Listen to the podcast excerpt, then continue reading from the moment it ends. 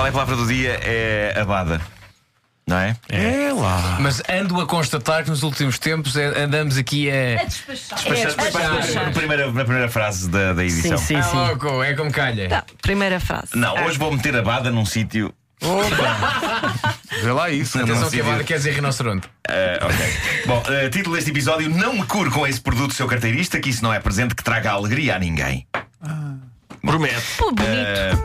Eh, Em Joanesburgo, o pastor de uma seita afirma que consegue curar pessoas de todas as maleitas. Ele praticamente assume-se como um novo Jesus Cristo, só que eh, tem ao seu dispor, para levar a cabo as curas, algo que não consta que Cristo usasse. Ele afirma que cura pessoas milagrosamente usando inseticida.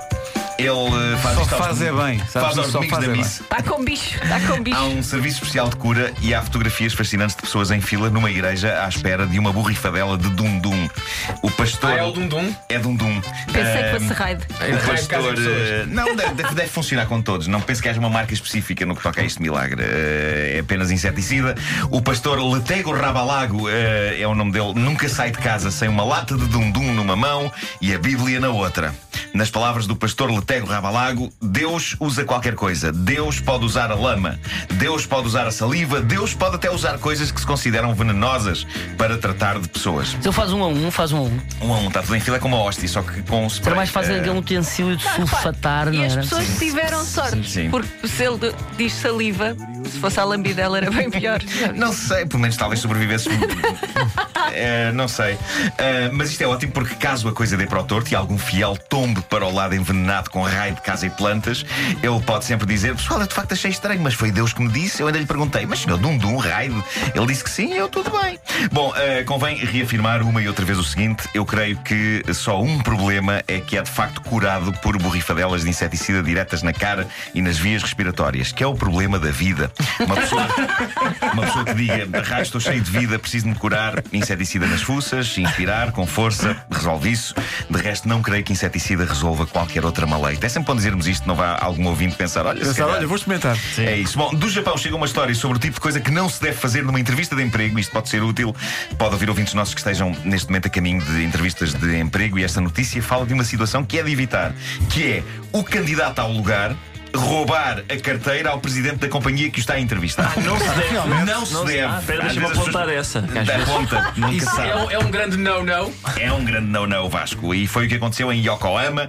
O homem, Shogo Takeda, 24 anos, não inventei o nome. é um Não, Tenho não, certeza que agora está, desculpa lá. Uh, foi a uma entrevista de emprego, queria muito o lugar, a entrevista correu bem e no fim da entrevista o indivíduo conseguiu empochar a carteira do presidente da empresa que o tinha acabado de entrevistar. Carteira dentro da qual repousavam 50 mil ienes, que é para aí 420 e tal euros.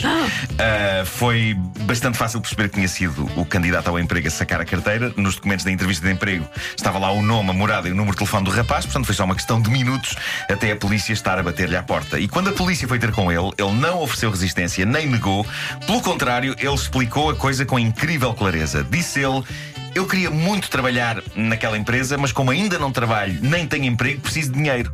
Então veio a carteira do presidente. Muito bem visto. Há uma certa Mas olha, lógica nisto. É, Muito é bem. sincero da parte dele, mas no meu Japão, no Japão de antigamente, como era No Japão de antanho. Antanho, é, uma pessoa que era apanhada a furtar a carteira do patrão e sacava de um daqueles espadalhões e firmava Harakiri. imediatamente no próprio bucho. Sim. É verdade, é. É verdade. Temos que Pena já que lá já não. vão. Olha, tradições Temos bonitas que se perderam. olha. Tradições bonitas. Mas eu, eu acho que, dado que ele estava bem posicionado para ficar com o, local, com, com o lugar, eu acho que isto pode ser considerado, no fundo, um adiantamento, não é? Basicamente era essa a ideia dele. Bom, estamos perto do Natal. Eu descobri recentemente uma nova razão pela qual gosto desta época, porque é a época em que facilmente calamos os nossos filhos quando eles nos pedem insistentemente que compremos coisas. Eu uso a frase pede ao Pai Natal e logo se vê. E, e uso isto para tudo. Está tão automatizado que outro dia até usei essa frase quando ele me pediu um mísero chupa-chupa. Era um chupa-chupa, pede ao Pai Natal, logo se vê. É o tipo de cartada que uma Dá-me pessoa. água. Dá-me água. Pede ao Pai Natal, logo se vê.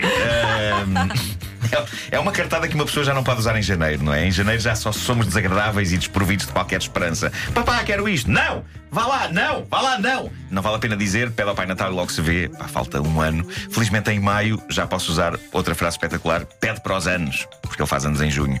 Outra coisa giro do Natal é de facto a alegria da petizada quando abre os presentes.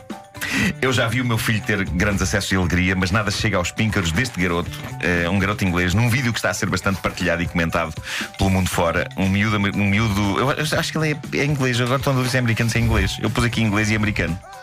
Eu sou uma besta. Pá, é que depois é uma coisa É, é pá, outra. sim, É uma coisa, o Fala homem que inglês, mordeu o pá. cão sem rigor. Sim, Pá, isto é- Era outra coisa a não ser um extremo Isso é tudo rigor. à balda, Tentem olha. perceber o sotaque dele. Bom, ele recebe um brinquedo épico dos Transformers e ele queria muito aquele brinquedo e quando abre o embrulho acontece isto.